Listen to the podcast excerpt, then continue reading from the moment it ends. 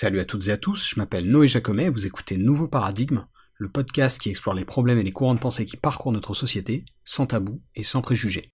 Aujourd'hui, je reçois Gim Focus, c'est son pseudonyme sur YouTube notamment. Gim travaille dans le, dans le milieu du cinéma, il est premier assistant caméra, vous verrez que je me trompe là-dessus dans l'interview d'ailleurs, c'est lui qui me corrige. Et du fait donc de sa passion pour le cinéma, il a aussi créé une chaîne YouTube que je vous invite à suivre. Pareil, c'est Gim Focus le nom. Chaîne sur laquelle il parle beaucoup évidemment de cinéma français, avec souvent une analyse qui sort un peu des avis convenus qu'on entend beaucoup, je trouve, sur le cinéma français. Vous verrez d'ailleurs que justement dans l'interview, on décortique un tweet un peu ridicule de Florian Philippot à ce sujet. Euh, notre ami Florian a récidivé depuis l'interview d'ailleurs, euh, c'est assez navrant. Mais donc voilà, l'interview parle avant tout du parcours de Guim et de cinéma, mais aussi un petit peu de politique, puisque le milieu du cinéma n'y est pas tout à fait étranger. Et donc sans plus attendre, voici Guim Focus. Alors Guim, merci d'avoir accepté euh, mon invitation et bienvenue dans nouveau paradigme. Alors je t'aurais, euh, je t'aurais présenté comme je t'ai dit dans l'intro, mais j'aime bien aussi euh, demander à mes invités de se présenter eux-mêmes parce que parfois ils disent des choses que, auxquelles j'avais pas pensé. Moi, je te connais avant tout par ton travail de, vidéaste sur YouTube, mais euh, tu es aussi un professionnel du milieu du cinéma et ta chaîne parle de cinéma avant tout, puisque si je me trompe pas, tu es cadreur hein, de, formation et de métier. Et du coup, ma, ma première question, c'était un peu bah, si tu pouvais m'en dire plus sur ton parcours professionnel, comment t'en es arrivé au monde du cinéma, etc., etc. Alors, euh, moi, mon métier, c'est premier assistant caméra. Euh, qui est un peu différent de cadreur, mais je vais revenir dessus. Mais oui, en gros, j'ai fait euh, une école de ciné privée à Paris, qui m'a lancé en fait en. J'ai fait une formation d'assistant réalisateur, qui est un, aussi un, un métier complètement différent de celui que je fais aujourd'hui. Et je suis parti en fait en stage sur différents films, et c'est là que j'ai un peu appréhendé la technique et, euh, et, que je me suis intéressé vachement en fait à la caméra. Et c'est par la suite que j'ai fait ensuite des stages dans des boîtes de location, sur d'autres tournages, et j'ai fini par euh, monter les échelons assez vite en fait, et à finir premier assistant caméra euh, aujourd'hui, qui consiste à configurer la caméra et faire la mise au point sur les, sur les comédiens. Okay. Mais je cadre pas. Ah ok ok. Ok. Autant pour moi. Et, et juste, est-ce que tu peux développer un peu pourquoi tu t'es orienté vers ce, ce milieu-là en particulier? Du cinéma Ouais. Bah parce que j'ai vraiment développé une cinéphilie en début du lycée. Mmh. Euh, parce que voilà, comme tout le monde, j'ai découvert euh, les grands films de Scorsese, Tarantino, enfin tous ces grands, euh, tous ces grands noms du cinéma et ça m'a beaucoup plu. J'en ai beaucoup regardé. Et je me suis rendu compte que en fait j'aimais beaucoup les les critiquer, j'aimais beaucoup développer, j'aimais beaucoup analyser, j'aimais beaucoup ce que ce que ce qu'on ressentait euh, vraiment quand on regarde un film parce que j'ai grandi aussi dans un univers un peu cinéphilique avec ma mère euh, qui aimait beaucoup aussi ça. Mmh. euh, et en fait au lycée je me suis rendu compte que voilà j'aimais beaucoup euh, regarder des films. On avait des cours d'anglais aussi qui étaient très spécifiés sur le cinéma donc c'était d'autant plus intéressant. Mmh. et voilà c'est par la suite après le bac je savais pas trop quoi faire donc j'ai fait une année de fac d'anglais ah, classique. oui voilà classique que j'ai vite abandonné ah ouais. Mmh. Ah, tu, tu, tu, sais, tu sais comme moi que c'est un peu. Euh...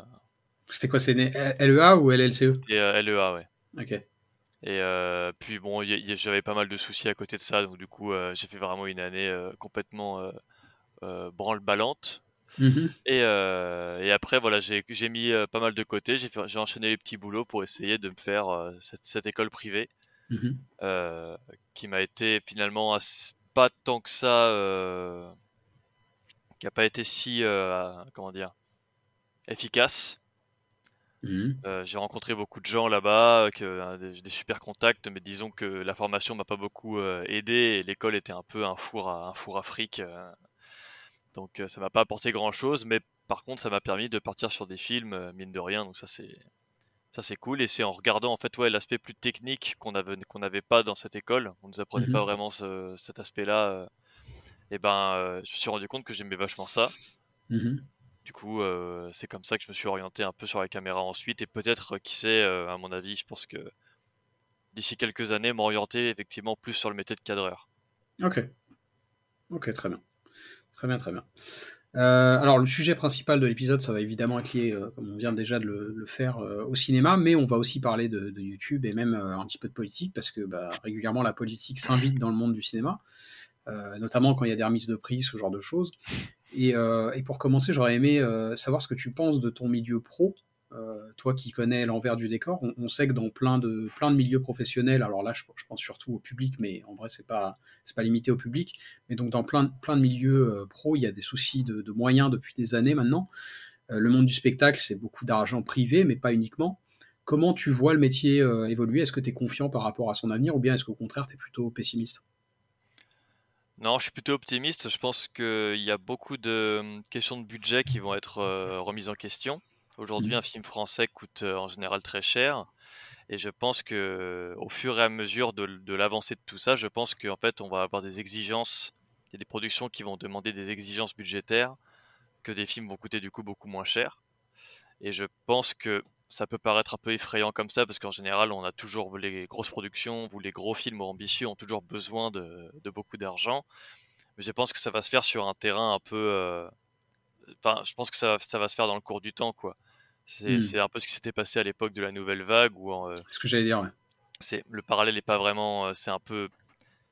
C'est pas la même époque non plus, voilà, c'est les années 50, 60, c'est pas du tout la, la, même approche, la même inflation, etc. Mmh Mais il y a eu ce mouvement où en fait on se dit, on, les gens, il y a des réalisateurs qui ont voulu montrer, des critiques de, des cahiers du cinéma qui ont voulu montrer qu'on pouvait faire des films avec, euh, avec trois fois rien et ça pouvait être très efficace et, euh, et euh, on n'était pas obligé de partir en studio avec des énormes caméras et avec les derniers acteurs du moment, Jean Gabin, etc.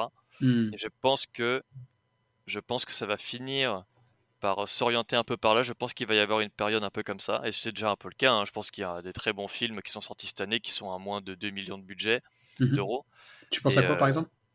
bah, Je pense au film Rien à foutre. J'en ai mmh beaucoup parlé hein, dans cette année parce que pour moi c'est c'est le film, c'est le meilleur film français de, cette année-là, qui a mmh fait euh, je, pas beaucoup d'entrées, mais qui était à 1 million, 1 million 900, un truc comme ça de budget, alors que c'est ça parle d'une hôtesse de l'air donc il y a énormément de voyages en avion, il y a énormément de, de quotidiens filmés de cette de ce personnage. C'est avec Adèle Exarchopoulos qui doit pas coûter, euh, qui doit quand même aussi valoir un petit prix. Enfin, ça c'est mmh souvent les agents qui gèrent ça. Hein. C'est les agents qui qui négocient en général les tarifs des acteurs et des actrices. Donc il y a des bons agents et des mauvais agents. Il y a des bons agents qui peuvent qui veulent absolument estimer un prix très fixe à un acteur ou une actrice sans possibilité de négociation. Mmh tout comme il y a des agents qui écoutent très bien leurs acteurs aussi, qui leur disent bah écoute, tu seras payé dix fois moins, mais, euh, mais le film vaut le coup, quoi, en gros. il y a une approche plus artistique aussi que, que market, que commercial. Euh, et voilà, et le film est excellent. Moi, je trouve qu'il est super, il est très touchant, il est magnifique. Euh, donc, il y a de plus en plus de films comme ça qui se font avec pas beaucoup de budget. En général, 3-4 millions, c'est vraiment pas beaucoup, hein, faut le savoir. Hein, sur, hmm. sur les films avec des têtes un peu connues, etc. Les, à 3-4 millions, c'est pas énorme. Hmm.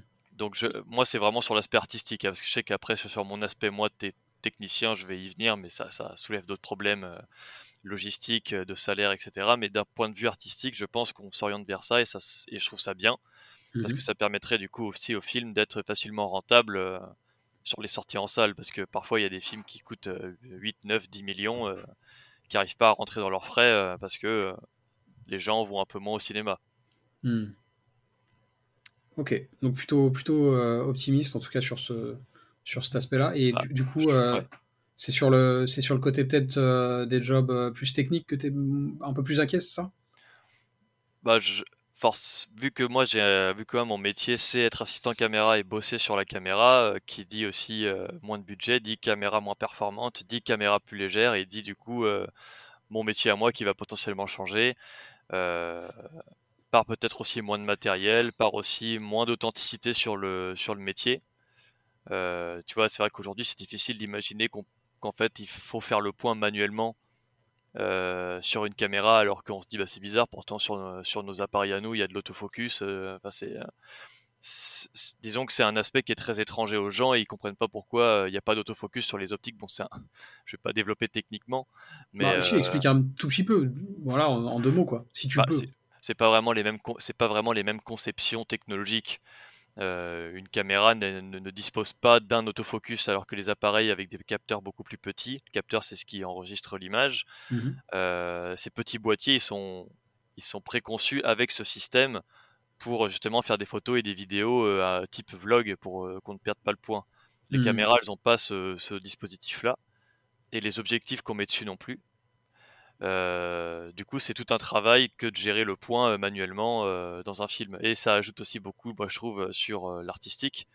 Parce qu'un autofocus, ça n'est pas artistique, c'est un truc, tu mets, tu mets une main devant, ça fera, ça fera le point devant. c'est un truc très automatique. Mmh, un, truc qui peut apparaître dans les publicités, par exemple. Moi, j'ai souvent besoin sur les publicités où je travaille. Très rarement, hein, mais je travaille parfois sur des pubs parce que mmh ça ramène pas mal d'argent, faut pas se le Bien sûr. J'ai des systèmes de, de l'accessoirisation qui m'aident vachement à faire le point pour qu'en fait on puisse faire des one shots et qu'on perde pas de temps sur des sur des prises qui seraient compliquées à faire au point manuellement. Mmh. Mais dans le cinéma, euh, moi, je trouve que le point manuel apporte beaucoup à l'aspect artistique d'un film, en tout cas. Donc, euh, euh, et puis technologiquement, effectivement, c'est très différent. Ok, très bien. très intéressant. Je ne pensais pas à toutes ces considérations techniques, mais c'est ok. alors du coup, on a, on a un peu parlé de ton, ton parcours et ce qui t'a amené au milieu du cinéma.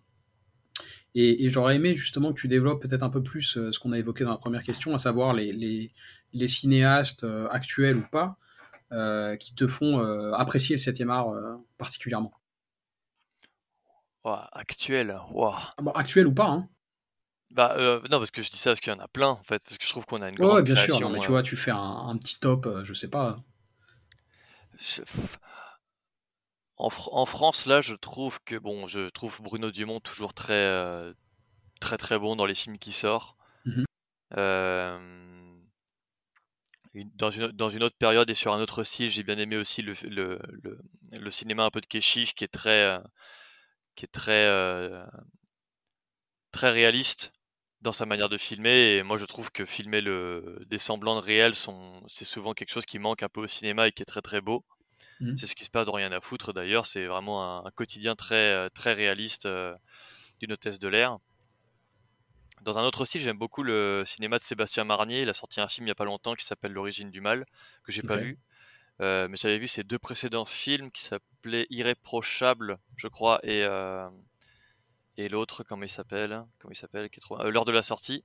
Mmh. Qui, L'heure de la sortie, qui est un film un peu pas fantastique, mais un peu paranoïaque, euh, sur, des, sur un groupe d'enfants archi flippants. Donc euh, un film qui, qui, s'accentue plus vers le genre, euh, type horreur, thriller, un peu fantastique.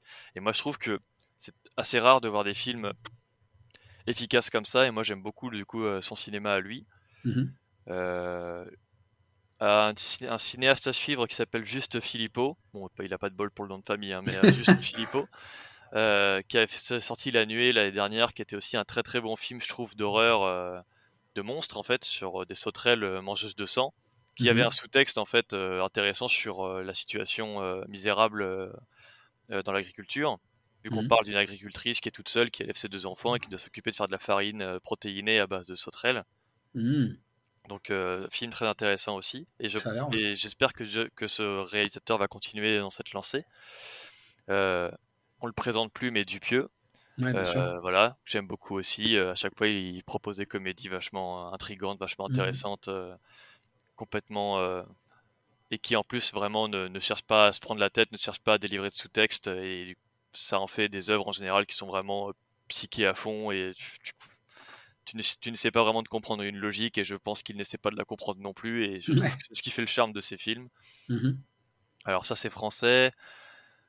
Euh, américain, j'aime beaucoup le cinéma de Kelly Richard, qui avait sorti mm. First Cow là il y a pas longtemps, que je n'ai pas vu encore, mais euh, elle a fait des très bons films euh, dans toute sa carrière.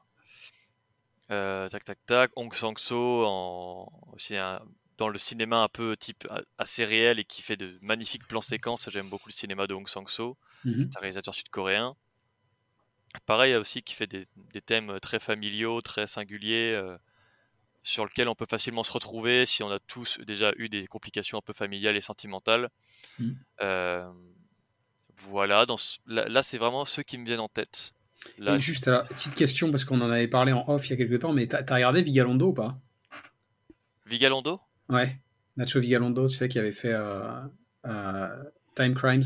C'est un réel espagnol euh, qui, j'avais vraiment ah oui c'est vrai. Ah oui non j'ai pas regardé encore. Ok. Je te le recommande à nouveau euh, je l'ai pas revu d'ailleurs depuis que je t'en ai parlé mais c'est vraiment j'avais beaucoup aimé quand j'avais vu. Ah oui, c'est vrai, faut que je le, faut que je le note. Bah, en réalisateur espagnol, il y a Rodrigo Sorogoyen aussi actuellement, j'aime beaucoup.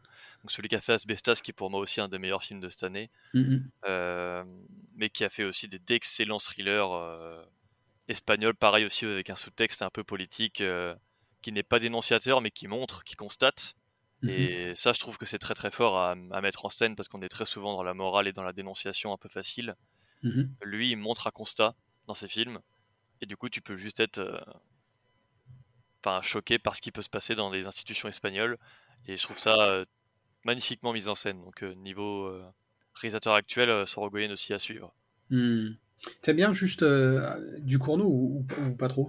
Alors, j'ai pas, j'ai pas spécialement apprécié Titan. J'admets qu'il a des qualités assez formelles. J'ai été mal, j'ai été vraiment très mal, très mal à l'aise sur certaines scènes et je pense que c'était voulu, évidemment.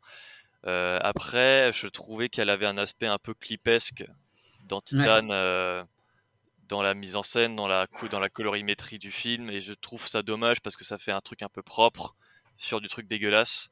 Hmm. Du coup, ça, en fait, je trouve que ça enlève un peu de, du cru de ces scènes, hmm. euh, même si en fait, moi j'aime beaucoup les scènes avec Vincent Lindon qui sont vraiment très malaisantes, très bizarres, très, un personnage vraiment très particulier. Ça, j'ai plutôt apprécié. Mmh euh, mais je suis vraiment resté un peu, euh, vraiment un peu, euh, comment on dit, en demi-teinte quoi. J'avais préféré Grave, mmh. même si on peut retrouver un peu ce côté très, très propre, une, image très propre sur un truc un peu dégueu. Je crois que j'avais préféré un peu le, style de Grave. Titan, je suis resté un peu de marbre, mais je trouve qu'il a vraiment des qualités et je trouve que c'est des films aussi qui sont, qui osent des choses très Cronenbergiennes Cronenberg, un de mes réalisateurs préférés aussi d'ailleurs. Mhm. Et, qui, et je, moi, je pense que c'est des bonnes idées à développer et j'ai trouvé ça vachement intéressant. Ok.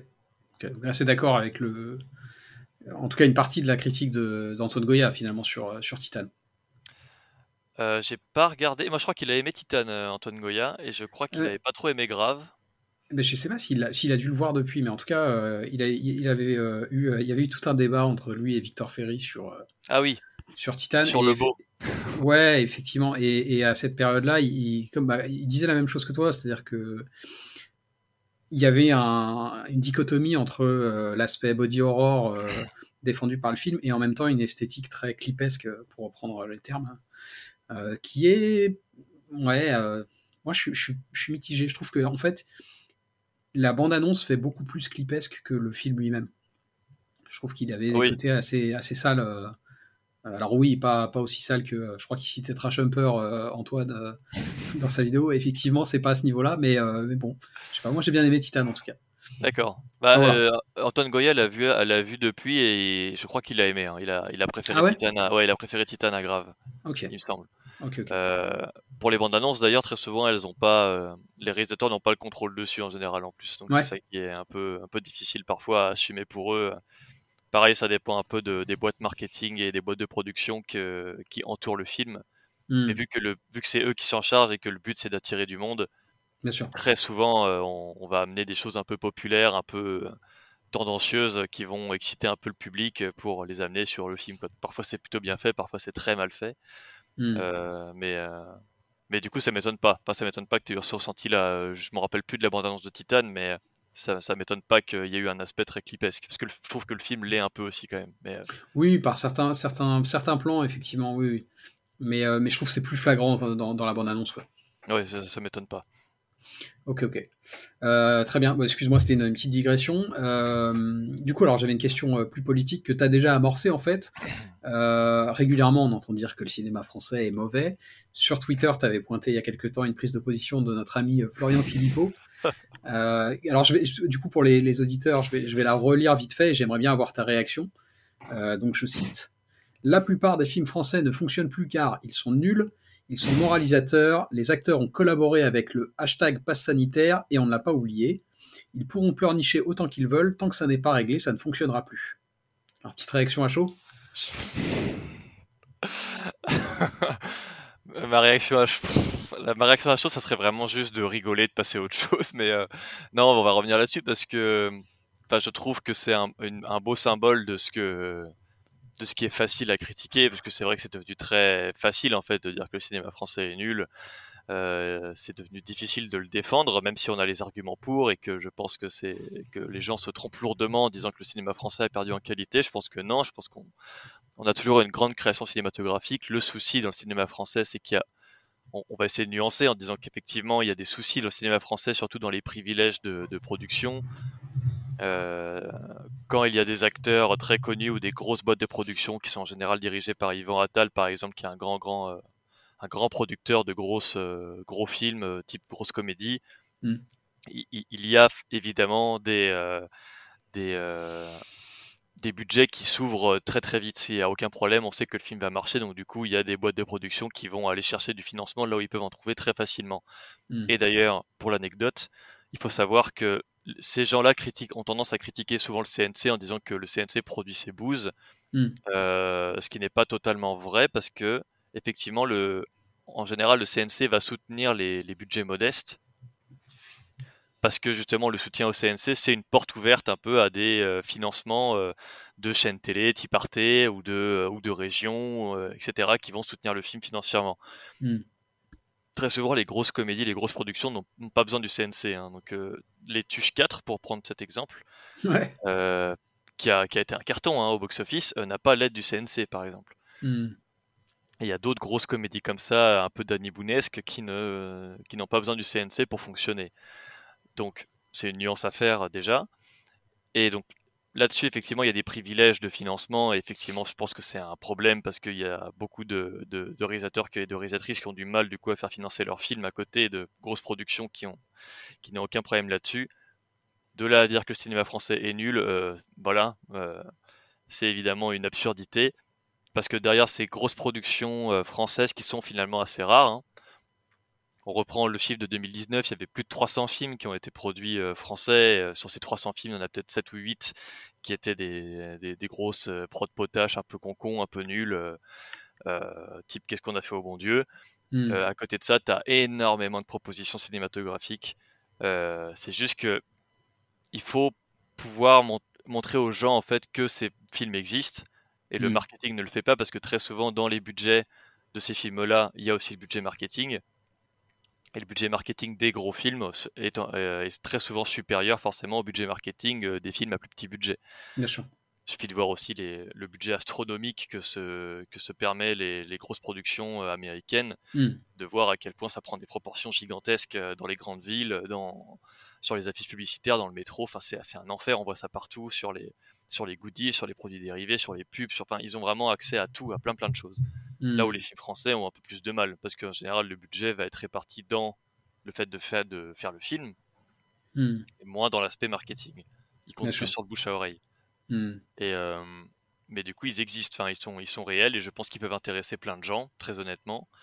Euh, mais je pense, bah, je sais pas si c'est vraiment après le sujet de la question, mais je pense que il faut pouvoir en tout cas montrer aux gens que ces films existent et, qu'ils peuvent, euh, et que ça peut les intéresser. On n'est pas, obligé mmh. de, on n'est pas obligé de leur proposer du Dumont, de leur proposer des films qui sont un peu difficiles à regarder quand on n'est pas spécialement cinéphile, mmh. euh, mais qui peuvent passer un bon moment et être divertis par des films qui sont euh, vraiment bien et qui sont français. Bien sûr. Ce que dit Philippot là, c'est, voilà, ça relève de l'ignorance. Il fait ça parce que je pense qu'il fait ce tweet surtout parce qu'en fait il se rend compte qu'il va perdre en, popularité parce que le pass sanitaire s'est maintenant passé, qu'il a gagné la popularité en, se disant contre vaccin et contre passe sanitaire et qui sent que maintenant c'est un sujet qui commence un peu à, s'enfuir parce que voilà en fait la, vie euh, bouge, les temps changent et, euh, et du coup il essaie de se rattraper voilà. Il voit que le cinéma français en ce moment fait pas mal de bruit parce que il, a, il a des chiffres qui sont un peu difficiles en ce moment, surtout ce mois de septembre là je crois que c'était un chiffre assez bas. Mmh euh, et donc du coup il en profite un peu pour essayer de se faire de, se faire retweeter et il marche bien. Hein. Je l'ai cité moi-même juste pour me, moquer de lui. Euh. mais voilà, je pense que c'est un gros ignorant du, domaine et euh, il dit ça juste pour euh, voilà, caresser dans le sens du poil les gens qui le suivent aveuglément. C'est de la démagogie, Voilà, c'est de la démago pure. Je, ne mmh. vais pas revenir, enfin, pas spécialement envie de revenir sur le fait qu'ils disent que voilà, les acteurs ont défendu le pass sanitaire. Enfin, c'est profondément ridicule, c'est beaucoup plus complexe que ça. Et, enfin, et puis ça n'a pas de lien avec la qualité du cinéma euh, Absolument. qu'on a là. Donc euh, c'est pour ça que je te dis que ce tweet est d'une absurdité folle. Et, euh, hmm. Et je sais plus ce qu'il avait dit d'autre. Il a dit cinéma français nul, pas sanitaire, et c'était quoi son autre truc? Ils sont moralisateurs. Ah oui, alors moralisateur. Enfin, ça c'est intéressant aussi parce que j'avais parlé avec un mec sur Twitter, là, je sais plus comment il s'appelle, euh, un gars euh, pas connu, hein, qui, mais qui m'avait. Euh, parce que je me rappelle que j'avais en gros dit que les pas mal de gens typés à l'extrême droite avaient craché sur la bande-annonce du film Athéna mmh en disant ouais voilà machin bon c'est un film de merde moi je trouve que c'est pas vraiment, vraiment pas un bon film mais l'aspect de en fait bon déjà l'aspect de critiquer un film sur sa bande annonce voilà on sait tous on sait tous ce que ça veut dire. Moi, je pense qu'il faut aussi réussir à se détacher un peu de son avis politique pour essayer d'apprécier un film. Comme je le dis souvent dans les vidéos, je pense qu'on peut réussir à aimer un film qui ne va pas du tout dans notre sens politique. Bien sûr. S'il est bien fait, euh, tu peux vraiment en prendre, euh, en prendre plein la gueule. Bon, c'est pas le cas d'Athéna, mais euh, et je me rappelle que ce mec m'avait dit, parce que du coup, moi j'avais retweeté en disant c'est ridicule, voilà, de, de, de, de, se faire une opinion sur un film selon tes avis, selon tes avis politiques et surtout sur une bande-annonce. J'avais tweeté en reprochant du coup aux gens le fait que que c'était un peu con de juger un film sur son avis politique seulement et sur une bande-annonce. Je mmh sais qu'il y avait un mec qui m'avait répondu en me disant, en fait, le cinéma français a de base a de base comme socle une morale qui est très souvent axée à gauche sur voilà le bien-être, le bien commun, sur le fait de s'aimer les uns les autres, des trucs un peu niais en fait. Voilà, ça, mmh. serait ça. et, et, moi, je sais plus trop ce que je lui avais répondu parce que c'était c'est un peu compliqué de débattre sur Twitter parce que voilà. Mmh mais en fait, je sais pas vraiment déjà si c'est lié particulièrement à la gauche, le bien commun ou le fait de, de, de s'aimer les uns les autres. Ouais, ça se discute en effet. Ça se discute. Euh, et, la, et, concernant la bien-pensance, pareil, moi je pense que tu peux avoir des films qui sont un peu moralisateurs et qui ont des, des, des, morales un peu bien-pensantes, sans forcément que ce soit des films de gauche, mmh qui peuvent être, qui peuvent être d'ailleurs réalisés par des gens de droite euh, ou de, issus de la bourgeoisie. Enfin, mmh c'est, ça varie beaucoup en fait. Et c'est pas ça qui va juger la qualité d'un film, encore une fois. Ouais. Et surtout, euh, moi, je suis pas trop d'accord. Il y a très très peu de films qui ne, s'axent pas justement sur des morales. Les, films vraiment moralisateurs à fond bien pensants, ça va être soit effectivement, on en revient au même sujet, ça va être les grosses productions populaires euh, qui veulent plaire à un maximum de personnes. Donc pour plaire à un maximum de personnes, faut partir sur des choses euh, sur lesquelles les gens sont tous d'accord. Donc c'est le bien, ouais, c'est le bien entre les gens, c'est euh, la gentillesse, c'est le pardon, c'est c'est tous ces trucs-là un peu gnangnang qui vont euh, forcément, qui vont forcément euh, plaire à plein plein de gens. Si, mmh. si, si, si, tu te dégages un peu de cette morale, euh, effectivement, le, les films vont devenir un peu plus immoraux ou alors vont questionner ou vont juste constater des faits sans mmh forcément apporter de morale. Ça, il y a plein de films qui sont comme ça. Et donc, je trouvais pas ça trop, je trouvais pas ça trop juste. Et je crois que je lui avais demandé, euh, selon lui, c'était quoi dans ce cas euh, des films qui avaient des morales de droite? Et il m'avait dit effectivement des films euh, qui mettent en avant, bah, c'est sur le même sujet, tu vois, c'est la droite papacitoesque rochdienne sur le fait qu'il il faudrait mettre en avant les valeurs nationales, faire des films un peu plus sur le Moyen Âge. Encore une fois, je sais pas en quoi ça a rapport avec la droite. tu peux faire des films français sur le Moyen Âge tout en étant totalement de gauche. Mmh.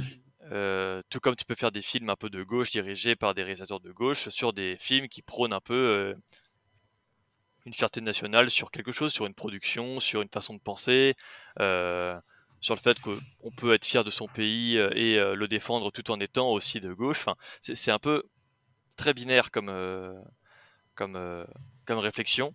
Mmh Donc, ah. Ouais. Ah, je tu l'as pas entendu Quoi donc Ah, ça va, tu l'entends pas. J'ai une perceuse. Ah non, t'inquiète, t'inquiète. Trop chiant. T'inquiète, j'entends pas. Ok, super. Euh, et, du coup, ouais, moi je trouve ça dommage de. de... En fait, ça, on en revient toujours au fait que si les, si enfin, le fait de dire que c'est moralisateur, c'est pas trop vrai parce que de tous les films que j'ai vus cette année euh, français, euh, il y en a aucun. Il y en a un que j'ai pas trop aimé, du coup, qui s'appelle Revoir Paris.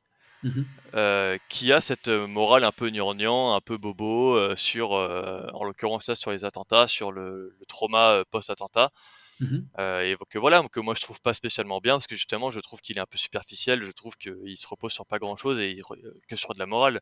Mais t'as des films comme Wistreham qui parle de, qui est un film, oui, je pense un peu de gauche, mais qui est pas spécialement de bonne conscience. Un film sur des femmes de ménage qui, qui bossent dans un, sur un paquebot de luxe. Mhm. Rien à voir avec Sans filtre. Hein. Sans filtre, c'est autre chose. Euh, voilà, il y avait quoi d'autre? Il y avait Bruno Redal, qui est un film français aussi profondément malaisant euh, sur euh, l'histoire vraie d'un mec qui avait décapité un gamin de 16 ans au XVIIe siècle, 18e siècle. Mmh. les films de Dupieux sont pas du tout moralisateurs. La Nuit du 12, qui est, un film qui a bien fonctionné, alors a peut-être une petite morale un peu féministe à la fin. C'est ce que je lui reproche un peu. Il y a, a peut-être 15 minutes, 15 minutes qui sont un peu qui sont un peu lourdes, mmh mais le sous-texte féministe est, euh, est, très intéressant parce qu'il est très habilement euh, amené par la mise en scène aussi. Mmh. Enfin, tu vois, ça, peut, ça, ça, reste des films euh, qui peuvent être axés, je pense, à tout le monde et qui proposent pourtant des, des choses intéressantes. On, peut, on pourrait voir, on je reparlais de Back North, on pouvait autant le voir comme un film populaire de droite que comme un film d'action qui avait une vision de gauche. Euh, hmm. Enfin, je pense que c'est très propre à chaque individu de voir comment tu perçois le film quand il n'est pas volontairement moralisateur. Et hmm. d'ailleurs, je trouve que le cinéma américain est très souvent moralisateur, beaucoup plus que film français. Dans, ses grosses, dans ses grosses productions, en tout cas, je trouve qu'il l'est, qu'il l'est beaucoup. Donc, euh, hmm. moi, je trouve que c'est vraiment une question de nuance à apporter. En fait, il y a des films euh, qui sont effectivement très bien pensants et qui sont un peu qui sont pas hyper intéressants, mais à côté de ça, tu en as plein d'autres qui ne le font pas et qui sont euh, beaucoup plus puissants et qui euh, et qui amènent qui sont matière à réflexion en fait, qui amènent à réfléchir. Hmm. je suis assez d'accord. Je suis assez d'accord. Mais euh, ouais, pour, pour revenir un peu sur tout ce qu'on a évoqué, enfin sur tout ce que tu as évoqué plutôt, effectivement, je pense qu'en vrai, en tout cas moi de mon expérience qui, qui, est limitée, mais quand je vois mes proches qui, qui crachent un peu sur le cinéma français, que ce soit des amis, enfin voilà. Euh, souvent, en fait, c'est par, ignorance, quoi. C'est-à-dire que, et je, pense qu'il y a un déficit de, communication, effectivement. Il évoqué le sujet du marketing, et c'est, une vraie question. Euh, mais, oui, c'est des gens qui, en fait, pourraient apprécier des films français, mais juste, ils n'en entendent pas parler. et donc oui, voilà, c'est plus ça que... Tu vois, il y, y, a cette espèce d'imaginaire qui est lié à certaines grosses productions françaises, euh, que tu as mentionné plus tôt, euh, Qu'est-ce qu'on a fait au bon Dieu, ce genre de choses qui sont. Euh, enfin, moi, je l'ai pas vu, donc je ne vais pas parler de ce film-là, mais j'ai en tête d'autres films qui sont de, de, cet acabit-là, qui sont pas forcément très intéressants. Mais, euh, mais c'est pas pour autant que effectivement on peut avoir apprécié le cinéma français. Et La Nuit du 12, par exemple, c'est un bon exemple d'un film qui a bien marché et qui, qui est intéressant. Moi, comme toi, il y a, a peut-être 5 minutes en trop pour moi, euh, mais, euh, je, trouve qu'il est assez intéressant et, que, l'aspect euh, politique est bien amené. Mais tout ça pour dire, en fait, il y, a, beaucoup d'a priori qui sont un peu injustifiés sur le cinéma français, qui est quand même un cinéma qui en Europe, enfin, je veux dire en France, peut-être avec l'Espagne, à ma connaissance, le cinéma français, c'est l'un des cinémas les plus, comment dire, les plus riches qui, qui est en Europe. Euh, de par la diversité de ce qui est produit et de par les, comment dire, les, les ressources qui sont allouées à ce secteur, en fait, euh, notamment grâce à, à certaines, euh, certains cadres légaux qui font qu'effectivement, il peut y avoir des subventions, des choses comme ça. Donc voilà, c'est un peu dommage, je mm. trouve, de, de, de, résumer le cinéma français à qu'est-ce qu'on a fait au bon Dieu. Quoi. Oui, et puis enfin, c'est très lié aussi à l'hégémonie américaine qui envahit un peu le pays, mm. tu vois. C'est un peu ce qu'on ce reproche euh, à, ce, à, ce, marketing aussi, c'est qu'on a créé, les États-Unis ont été si puissants sur le cinéma français qu'ils ont créé une espèce de norme hmm. sur ce que devrait être un film, en, quelque sorte.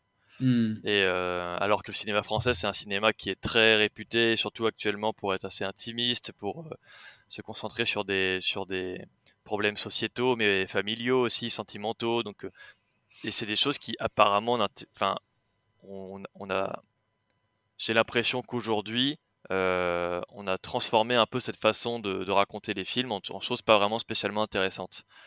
Hmm. Alors que je pense qu'on peut vraiment voir des films assez tristes et en ressortir vraiment bouleversé et très heureux de l'avoir vu. Hmm. Et euh, ce cinéma français est très réputé dans le monde justement pour apporter des films très très beaux à ce niveau-là, sur le quotidien des gens, sur, euh, sur la façon de voir les choses, sur la société, sur la, famille, beaucoup la famille.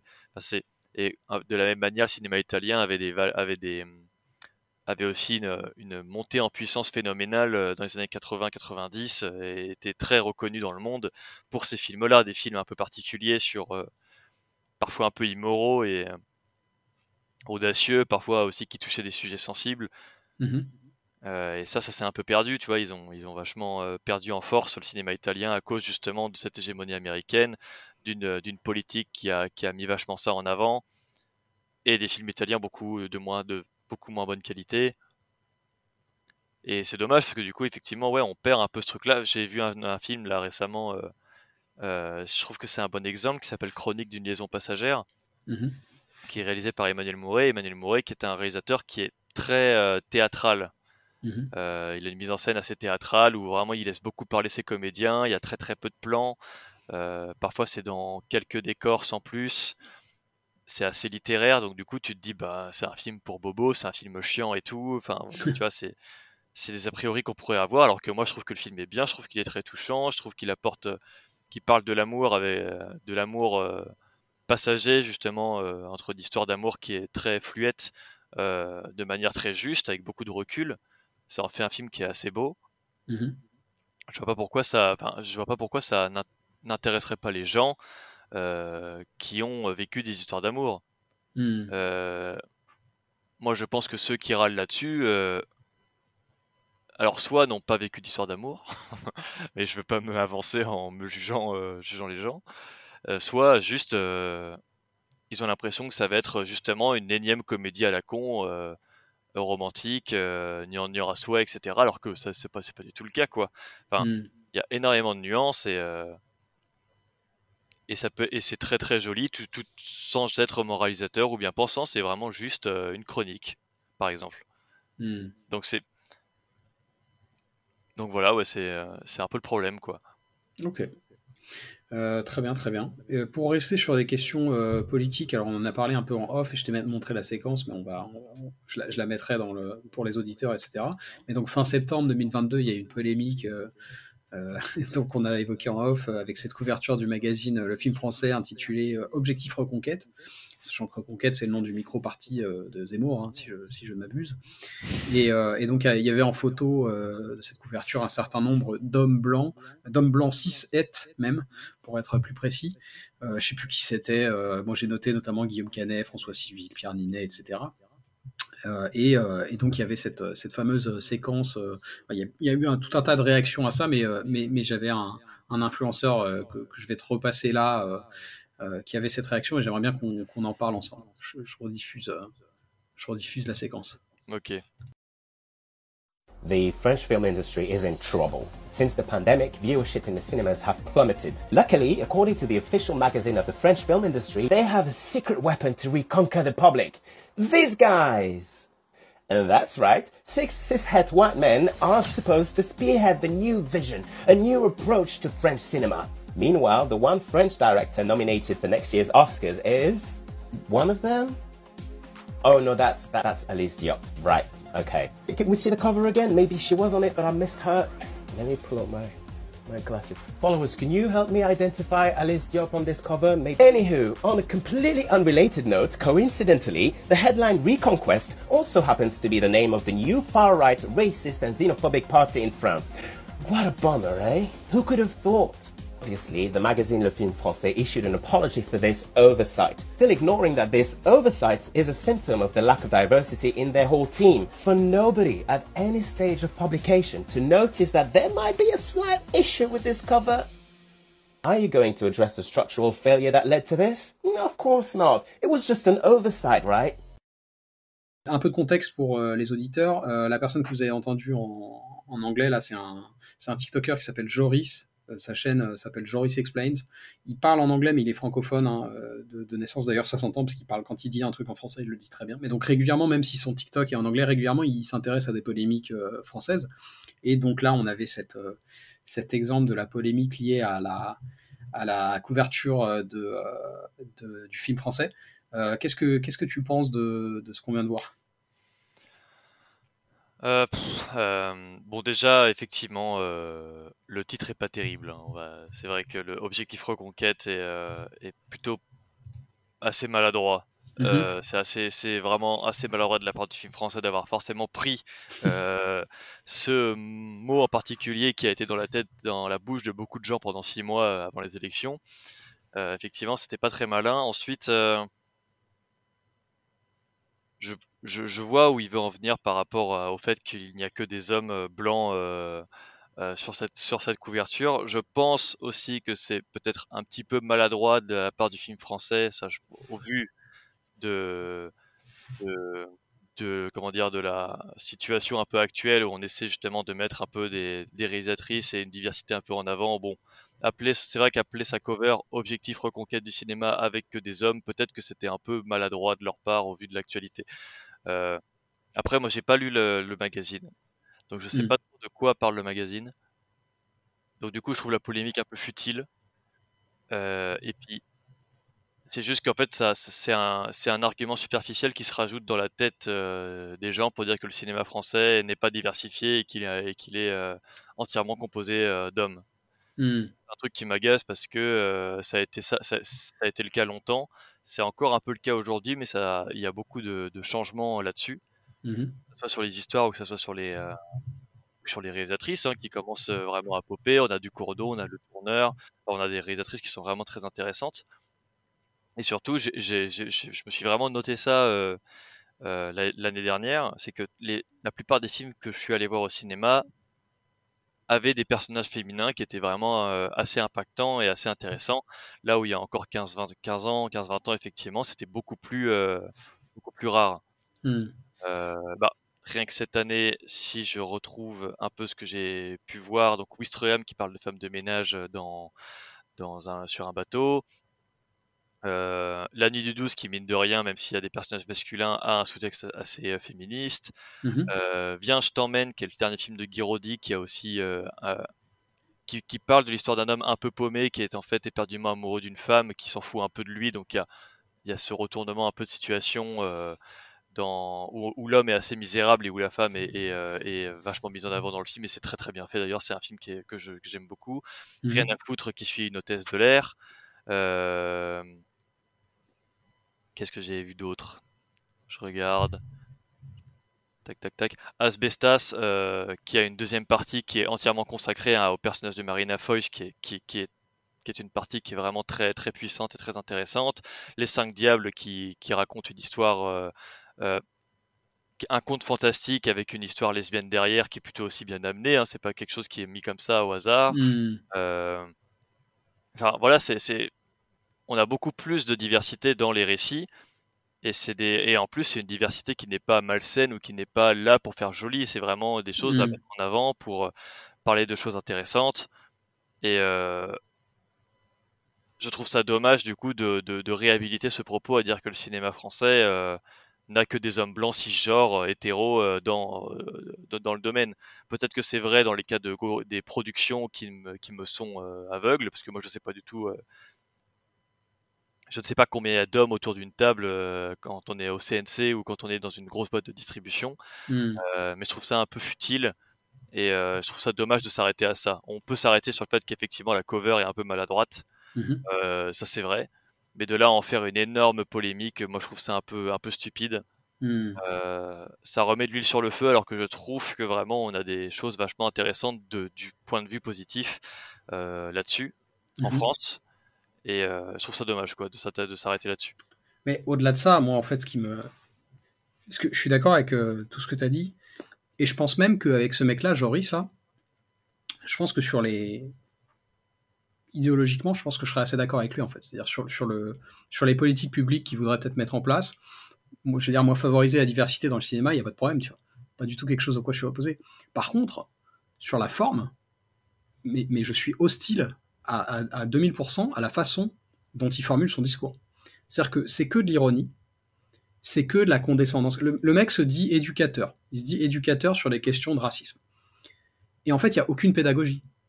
C'est en fait, si t'es pas d'accord avec moi, non seulement tu as tort, mais en plus tu es une mauvaise personne parce que tu es un raciste. Qui est-ce que tu vas convaincre avec ce type de discours? Oui, je suis d'accord. À, à, quel moment est-ce que tu es pédagogique? Est-ce que tu es pédagogue quand tu tiens ce genre de discours-là? Aucun. Tu vas faire que t'enfermer dans un silo Et d'ailleurs, il suffit de regarder ses commentaires à ce mec-là sur TikTok, tu vas faire que t'enfermer dans un silo avec des gens qui sont d'accord avec toi. Et ça, ça, c'est pas de la pédagogie, ça, s'appelle une secte. Discuter avec des gens avec qui tu as le même avis, c'est sectaire. Donc moi vraiment, je, suis allergique à cette façon de faire en fait, et, et en plus je trouve ça contre-productif, c'est-à-dire qu'en fait ça le dessert parce que les mecs un peu vénères, euh, un peu à droite, parce que c'est quelqu'un qui est très clairement à gauche, les mecs un peu vénères à droite qui voient ça, ils vont dire quoi? Ils vont dire ah euh, la mafia de la bien-pensance, la mafia woke euh, reprend du service, enfin tu vois, ça va en fait leur donner des billes pour ne pas considérer le propos de la personne. Et je trouve ça, bah, je trouve ça dommage en fait. Euh, donc voilà, c'était petite balle perdue pour notre ami Joris. Non, mais je suis, je, suis assez d'accord avec toi sur la, sur la forme. Euh, il, fait ce que beaucoup de gens ont tendance à faire, surtout aux États-Unis, hein. c'est de, de s'enfermer évidemment dans une bulle de, de vérité.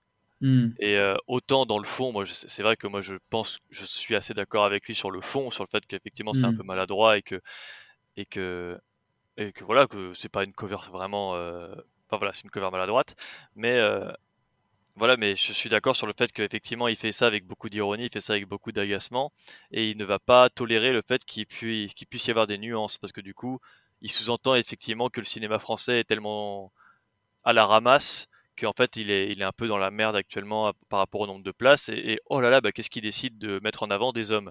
Hmm. euh, Le fait de, de, de faire son propos comme ça sur TikTok, plus sur TikTok, qui est une appli un peu virale, où tu, tu passes d'une vidéo à une autre à une vitesse folle. C'est comme Twitter, hein, euh, avec les hmm. phrases, tu, tu chopes une phrase au pif, et puis ça y est, tu l'as tu l'as rangé dans une case. Euh, je trouve ça effectivement contre-productif et, je trouve ça ça, ça n'amène pas à s'intéresser finalement au fond de la polémique de ce de, de cette affiche et de ce qu'elle implique derrière parce qu'effectivement comme tu l'as dit euh, ça permet aussi aux gens de droite de, de se frotter les mains et de se dire ah ça y est encore un, encore un gauchiste euh, woke qui, euh, qui vient la ramener, alors que bah, tu vois, c'est vraiment un concours de nul quoi, qui, qui reste dans une superficialité folle. Euh. Enfin, c'est dommage, ouais, c'est dommage de, de, de, s'en arrêter là, puis on, finalement on parle pas du tout de ciné quoi. Mmh, tout à fait, tout à fait, tout à fait. Euh, alors, du coup, pour passer un peu à autre chose, mais en même temps, euh, en faisant une connexion, on a parlé de TikTok et de Twitter, mais on n'a pas tellement parlé encore de YouTube, alors que bah, tu as une chaîne YouTube où euh, tu approches, je crois, des 10 000 abos maintenant, tu dois pas être très loin. donc très cool. je crois que ça fait un moment que tu l'as créée, cette chaîne. Qu'est-ce qui t'a donné à la base envie de t'y mettre et comment est-ce qu'elle a évolué au fil du temps? Alors, la chaîne YouTube, la toute première, donc c'est la même mais que j'ai renommée, elle s'appelait Clap à l'œil. Ok. Et c'était une chaîne que j'avais fait quand j'avais 19-20 ans. Et en fait, on l'avait créée avec un ami. Non, au début, je l'avais créé tout seul, juste pour euh, justement essayer de me faire des. Je voulais parler de films. Et du coup, je me faisais des petites critiques euh, que j'ai appelées, que j'appelais Avis Express, où en gros, le principe, c'était que j'essaie de parler d'un film qui sortait au cinéma en 3 4 minutes. Mhm. Je sortais ce qui m'avait plu, ce qui m'avait déplu. Et puis voilà, c'était le principe euh, de l'Avis Express, quoi. Hmm. j'ai fait un peu ça, puis ensuite, avec un ami, on s'est dit pourquoi pas faire des petits sketchs. Voilà, on a une caméra, on a un micro, euh, euh, on aime bien jouer, euh, on aime bien écrire des petites comédies, donc pourquoi pas. Donc là, actuellement, il y a des vidéos privées dossiers, sacrément dossiers, je pense, de nous deux, qui jouent très mal et qui sont peut-être pas, qui savent pas vraiment gérer le montage et le rythme de scène drôle. Mhm. Euh, donc peut-être que j'en publierai une euh, ou deux euh, quand j'aurai 300 000 abonnés. Mhm. avant ça, peut-être pas. Mais j'ai eu, voilà, donc on a fait pas mal de petits sketchs pendant 3-4 ans. Et moi, je continuais mes avis express, que j'ai du mal aussi à voir aujourd'hui, hein, forcément, parce que j'avais pas le même, le même recul sur le ciné aussi. Hein. Mmh, bien sûr. donc je me permets parfois des choses, parfois que je me dis waouh, t'es vraiment. Enfin, si t'as vu ma vidéo sur le problème du cinéma sur YouTube, j'en avais fait, j'en avais mis mmh quelques petits extraits au début où je disais que ça va, que Suicide Squad c'était pas si mal, putain de merde, horrible. Et par exemple, et puis après voilà, on a arrêté après parce que on est toujours très potes, hein, mais voilà, on a été pris sur les tournages, moi à mon école, lui la sienne. Mmh donc on n'avait vraiment plus trop le temps d'être régulier. Et puis je crois que ça nous amusait plus spécialement. On avait fait le tour un peu de, de, petits sketchs quoi. Lui il voulait mmh. s'orienter beaucoup plus en plus sur la réalisation et sur euh, le fait de jouer, alors que moi euh, j'avais plus un aspect. Euh, sur le tournage de technique, sur Hmm. l'image directement, voilà, sur la photographie, sur donc euh, voilà et du coup il y a eu 3-4 ans sans YouTube Mhm. et en fait pendant le confinement je me suis dit euh, pourquoi pas essayer de la relancer en justement proposant euh, un truc un peu différent pour parler à la base des métiers de tournage. C'était ça à la base le truc, c'était parce que je me rends compte qu'effectivement c'est pas du tout accessible aux gens euh, Ouais, qui savent pas du tout comment ça se passe. Donc je m'étais dit pourquoi pas faire des vidéos un peu pédagogues sur comment se passe un plateau de tournage quoi. Hmm. Et en fait après oui ça a un peu bah, vu que je me suis dit que j'avais mon appareil photo et un, bon micro HF, pourquoi pas ne pas aussi partir sur des vidéos un peu plus euh, euh, qui se basent sur une réflexion un peu plus sur le cinéma, sur le fait que euh, il y a des films intéressants, sur la manière de le percevoir, euh, et de aussi forcément profiter un peu de polémique pour euh, essa- Mm. essayer de cracher un peu sur certaines personnes euh, que je trouve euh, qui se trouvent parlent trop. Mhm. Et, et puis voilà. Et puis d'ailleurs, je crois que la vidéo qui a vraiment lancé la chaîne, c'est celle de Papacito. Mhm. forcément, hein, quand tu parles de Papacito, ça, ça buzz. Euh, et puis voilà, c'est venu vraiment tout seul comme ça, à me dire que je, je- je trouvais ça intéressant de, de développer des réflexions et de parler de films et de parler plus précisément aussi un peu de cinéma français pour essayer d'enlever des, des a priori et des préjugés sur ce qu'on entend, sur ce qu'on a tendance à entendre beaucoup trop souvent sur YouTube et sur les réseaux. Quoi. Hmm. Ok. Il y a aussi une, très bonne interview de Bégodo sur la chaîne, donc voilà. Pour les auditeurs, n'hésitez pas à regarder la chaîne euh, Game Focus. Euh, il y a plein de choses intéressantes. Et effectivement, je trouve que ça manque pas mal cet aspect, en fait, euh, bah, connaître comment ça se passe, la production d'un film. euh, voilà, c'est, c'est, je sais plus laquelle, dans laquelle c'est tes vidéos, mais où tu, tu dis, bah voilà, tel plan, il a été fait à tel endroit, tel autre plan qui, en fait, euh, dans la, comment dire, dans, dans le film, ça se passe au même endroit, mais en fait, euh, dans la production, pas du tout. euh, voilà, c'est- des choses qui sont assez, assez intéressantes à voir parce que du point de vue du profane, on se rend pas compte de la complexité de ce que c'est la, production d'un film et, et on, on gagne toujours à savoir plus de choses en fait, tout simplement quoi. Donc, euh, donc voilà, je, Ouais. je recommande chaudement. Et, euh, et pour rester sur le sujet de, de YouTube, j'aurais aimé savoir si tu avais d'autres euh, chaînes YouTube ciné que tu regardes, que tu apprécies, que tu as envie de recommander, ce genre de choses-là. Euh, alors, alors là, comme ça, euh, euh, bon, je vais, je ne vais pas citer Antoine Goya, si. Ah, si tu veux. Il n'a pas besoin de notre pub, ça c'est sûr. Il n'y a pas dans notre pub. Non, non, bah Antoine Goya, non, non. euh, Antoine Goya, évidemment, que je trouve à chaque fois très intéressant. Pas tout, je suis pas tout le temps d'accord avec ce qu'il dit, mais à chaque fois, il est, je trouve qu'il est à la fois très drôle, très virulent, et en même temps, il est vraiment intéressant. Mhm. Euh, J'aime bien Intercut, Ouais. qui commence à gagner aussi un peu en popularité, euh, parce que j'aime bien son principe en fait de proposer des films d'une. Je trouve que ju- je trouve que justement c'est euh, d'ailleurs ce qu'il faut faire pour euh, attirer les gens sur d'autres productions et peut-être sur d'autres ciné. Je trouve que c'est vraiment le bon procédé, c'est de partir d'un film très connu, euh, type Pulp Fiction, type euh, qu'est-ce qu'il a fait? Il a fait Interstellar, il a fait plein de plein plein de trucs comme ça, et de dire bah si vous avez aimé ça, vous allez aimer ces autres films. Mm. Oui, vous allez sûrement aimer série, ces autres films. Et moi, je trouve que c'est un excellent procédé pour justement amener les gens à, à d'autres ciné pour justement peut-être essayer de créer une cinéphilie propre à la personne. Je Mhm. trouve que c'est vachement bien. Euh, J'aime bien Calmos, Ouais. la chaîne YouTube Calmos. Ouais. euh, pareil, qui je trouve euh, étudie un peu la comédie de manière très très clean. C'est bien monté, c'est bien bien argumenté. J'aime bien la chaîne Microciné. Euh, Je sais plus comment il s'appelle celui qui la dirige. Euh, pardon si tu regardes cette vidéo. Euh, mais ce podcast, pas cette vidéo. Bah, c'est aussi en vidéo sur YouTube, du coup. Oui. Mais qui, en fait, lui, il ne fait pas de vidéo lui, mais il fait, il, il, il rejoint beaucoup de gens, il appelle beaucoup de réalisateurs, il appelle beaucoup de, de critiques, de personnes pour parler avec eux. Donc ça te fait en fait des, ça te fait en fait des vidéos YouTube que tu peux juste écouter, qui sont passionnantes, quoi. Donc, j'aime beaucoup aussi ce qu'il fait. Il a aussi reçu pas mal de fois Bégodeau. Mhm. Euh, je crois que c'est tout. hein. En ciné, euh, que je trouve vraiment intéressant, euh, tu vois, c'est. J'en vois pas d'autres là. Tout, tout le reste, je les trouve soit euh, pas forcément très intéressantes, même si pas mauvaises, Mhm. et d'autres que je trouve très très mauvaises. Hmm. Et c'est vrai que ce qui est inquiétant, je trouve, chez beaucoup de grands, euh, de grosses chaînes euh, ciné euh, françaises, c'est qu'en fait, ils parlent pas tellement de cinéma français. c'est beaucoup, Ah c'est beaucoup de la, de la culture américaine et qui, qui est mise sur un piédestal en fait. C'est-à-dire qu'il y a, y a un malentendu, je trouve, je sais pas si tu seras d'accord, mais dans les critiques notamment que je vois sur ce que dit Antoine Goya sur le cinéma américain, ou les séries, hein, peu importe, il y a un malentendu qui est que les gens pensent que euh, Antoine Goya euh, ou d'autres gens euh, conchissent ce, cinéma et que c'est interdit de le regarder. La question, c'est pas ça. La question, c'est pas qu'il faut arrêter de regarder ça. En fait, c'est toujours est-ce que vous regardez autre chose que ça? C'est pas un crime de regarder, je sais pas quoi, Rings of Power.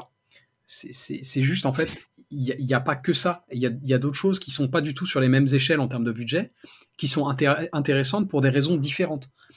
Et, je trouve que c'est ça le gros malentendu. Et, et, les gens gagneraient à, en fait, à juste pas regarder que. Alors, j'ai pas envie de nommer des gens, mais voilà. Les, chaînes, les chaînes YouTube où ils, vous parlent que des dernières séries Netflix, euh, des dernières grosses productions américaines. Bah, on, sait de qui tu parles, Noé. On sait de qui tu parles. mais voilà, elles font, elles font l'impasse sur des choses et, effectivement, il n'y a pas forcément besoin d'un gros budget euh, pour faire euh, des choses intéressantes et qui vont toucher les gens. Euh, et donc voilà, c'est peut-être ça qui est, important à dire sur ce sujet-là. pour conclure, parce qu'on arrive à une heure d'interview, ouais, est-ce que tu as des choses à ajouter, des choses que tu as envie de dire, des messages que tu as envie de dire sur le cinéma français ou sur même quelque chose d'autre en général, sur YouTube, sur la politique voilà, est-ce que tu as un, mot euh, pour, euh, pour pré-conclure? Parce qu'après, il y a des questions bonus qui sont pas sérieuses. Hein. Ok. Euh, non, bah, oui, je, je, voulais rebondir un peu sur ce que tu disais. C'est vrai que il n'y a pas trop de mal. J'ai pas de, j'ai pas de mépris pour les, les, chaînes YouTube qui vont faire des, des vidéos, des vidéos de ciné comme je pouvais le faire plus jeune sur des avis à chaud qui sont pas forcément très intéressants. Qui sont plus sujets à moquerie parfois même, euh, bon ça c'est un peu méprisant, mais qui qui sont pas dangereuses ou euh, qui sont pas polémiques, tu vois. C'est moi j'ai pas de mépris vraiment pour ces personnes-là parce que euh, bon elles veulent parler de ciné de manière un peu superficielle. C'est juste qu'effectivement il faut pas que ça en fasse. je pense qu'il faut pas que ça en fasse des, des vidéos modèles quoi. Mmh. Faut pas que ça soit pour les gens des représentations de ce que doit être un film ou le cinéma. Euh, moi, j'ai l'impression que c'est un peu ça ce qui se passe. Tu vois, quand j'ai critiqué Monsieur Mea, par exemple, euh, sur euh, la vidéo sur Prime du cinéma sur YouTube, moi, j'avais juste dit que bon, vous avez parfaitement le droit de regarder ces vidéos et de les trouver cool. Mmh moi, formellement, je les aime pas trop parce que j'aime pas trop comment ils parlent, j'aime pas trop juste voilà le la façon qu'il a de faire ses vidéos. J'apprécie pas trop ça, mais je peux parfaitement comprendre qu'on puisse aimer. Sachant qu'en plus les anecdotes, parce que voilà, c'est des vidéos très portées sur les anecdotes de production, euh, mais tu sais, les anecdotes que tu peux raconter un peu euh, euh, autour d'un café pour un peu faire le malin, tu vois. Donc c'est des trucs qui sont pas, qui peuvent être sympas, tu vois, qui peuvent être intéressantes, mais qui ne sont pas pour moi des, c'est pas des arguments pour justifier la qualité d'un film. Et moi, hmm. c'est ce que j'avais précisé en fait dans ma vidéo, et on m'avait dit ouais, t'attaques Monsieur Mea, mais c'est pas du tout son objectif, etc. Bah si, euh, moi, je pense que même si indirectement ça ne l'est pas, quand je vois les commentaires derrière, derrière les, sous les vidéos de Monsieur Mea, mmh c'est euh, oh merci de, d'expliquer pourquoi ce film est bien. Tu vois. Mmh. Euh, oh merci d'apporter parce que le fait de connaître ces anecdotes-là, ça, ça, te donne forcément une, un attachement au film. Mmh, bien sûr. Tu vois, quand je vais, quand j'ai vu Sans filtre par exemple, là, le dernier film, la, la dernière Palme d'Or, que j'ai vraiment pas aimé.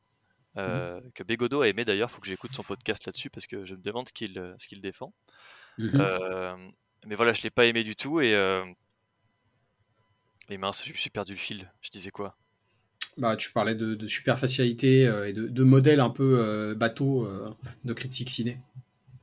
Monsieur Méa, tout ça. oui, voilà.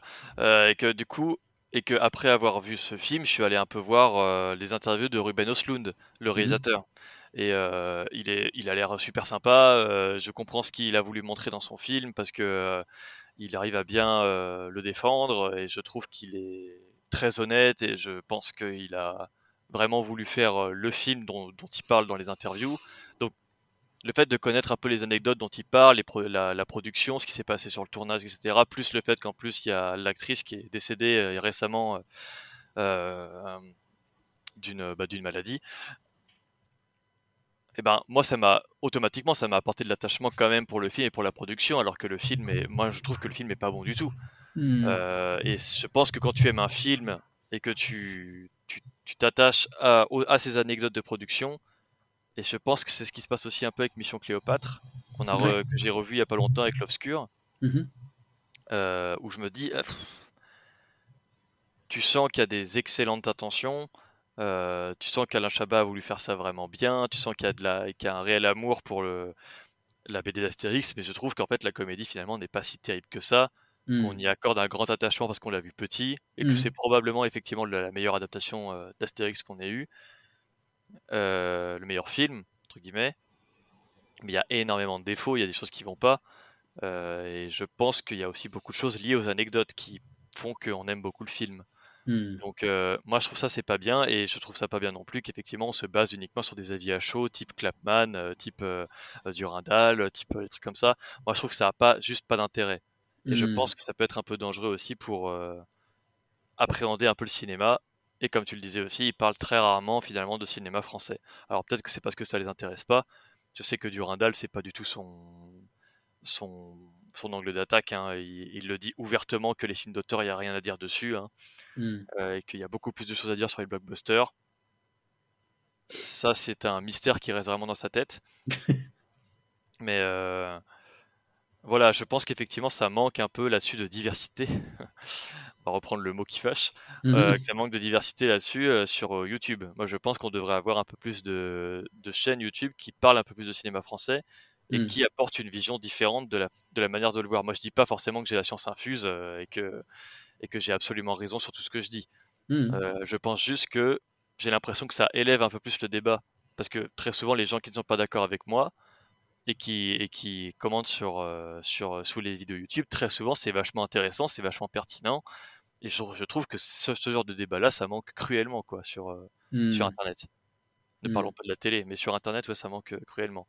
Donc, moi, ce que je pourrais dire pour conclure, c'est déjà, il faut savoir de quoi on parle avant de l'ouvrir. Ça, évidemment, c'est quelque chose dont il faut se rappeler.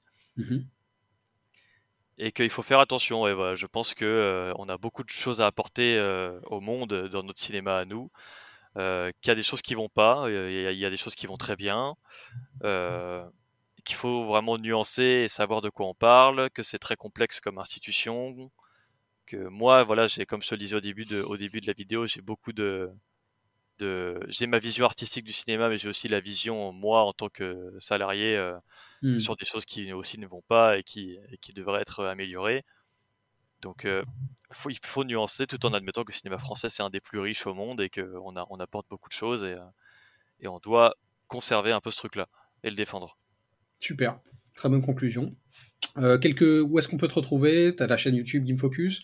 Tu redirigerais vers quoi? Vers Twitter, Instagram aussi peut-être? Alors j'ai un Instagram mais je publie pas beaucoup pour l'instant. Peut-être qu'à l'avenir, je ferai des stories un peu plus sur les tournages que je fais. Très souvent, j'ai pas le temps de sortir mon portable, mais euh, si j'ai le temps, euh, euh, voilà. Et puis sinon, ouais, sur Twitter, GameFocus, où je tweete allègrement et. ok, parfait, parfait. Bah du coup, j'ai quelques questions, quelques questions bonus. Donc comme je t'ai dit, beaucoup moins, beaucoup moins sérieux. et on va faire ça tout de suite. Là, ça prend deux minutes. première question bonus. Tu préfères avoir les cheveux de Trump ou les sourcils de Fillon? Oui, d'accord. Euh, mais du coup, je, je pourrais jamais les enlever. C'est ça l'idée. Ah non, enfin si, après tu peux les raser, mais euh, voilà, si, si ça repousse, ça repousse. Si t'as les sorciers de Fillon, quand ils repoussent, ils repoussent comme ceux de Fillon, quoi. Ah putain. On aura peut-être les cheveux de Trump quand même. Plus facile ah à gérer. Ouais, peut-être. Moi, je pourrais plus facilement les couper, tu vois. Ok. Et je, me trouverais assez drôle, euh, alors que les sourcils de Fillon, je pense que je serais vraiment moche. ok, donc cheveux de Trump. Euh, si t'étais un animal, tu serais lequel et pour quelle raison?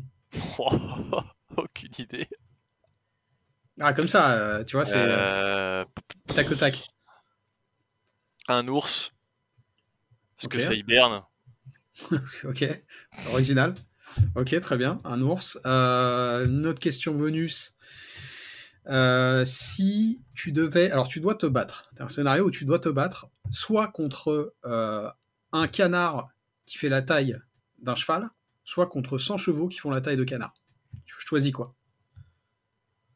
C'est quoi le premier? C'est un cheval, un canard qui fait la taille d'un cheval. Voilà, tu as deux options. Tu dois forcément te battre contre soit un canard géant qui fait la taille d'un cheval, soit 100 euh, chevaux miniatures qui font la taille de canard. Bah, je pense, ouais, parce que le, canard grande taille, euh, voilà, un coup de bec, je suis mort, quoi. Ok. Alors que 100, chevaux, alors que 100 chevaux de la taille d'un canard, je me dis, bah, il y a peut-être une chance. Ok. ok, très bien. Euh, et une petite dernière question bonus. si on trouve de l'ADN de dinosaures préservé grâce à un moustique emprisonné dans de l'ambre, est-ce que c'est une bonne idée de recréer le T-Rex ou pas? En tout cas, ça ferait pas de bon film. Euh, en vrai, j'aime bien Jurassic Park le premier. Euh, j'ai un amour d'enfant. Mais est-ce que ce serait une bonne idée de, faire réapparaître le T-Rex? Ouais. Franchement, ouais. Grave. Ok. Ok. Très bien. Bah, merci Game Focus. Je redirige encore une fois les auditeurs euh, et auditrices vers, euh, vers ta chaîne YouTube, tes réseaux sociaux et tout ça. Et puis euh, bah, à la prochaine. Ouais, merci à toi.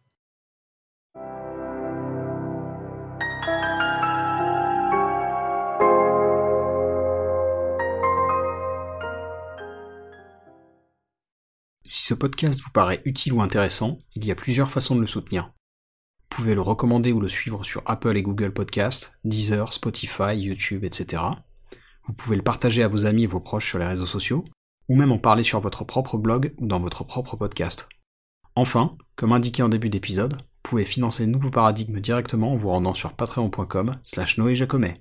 Et quel que soit le soutien que vous m'apportez, merci, c'est vraiment grâce à vous que ce podcast peut continuer à exister et se pérenniser.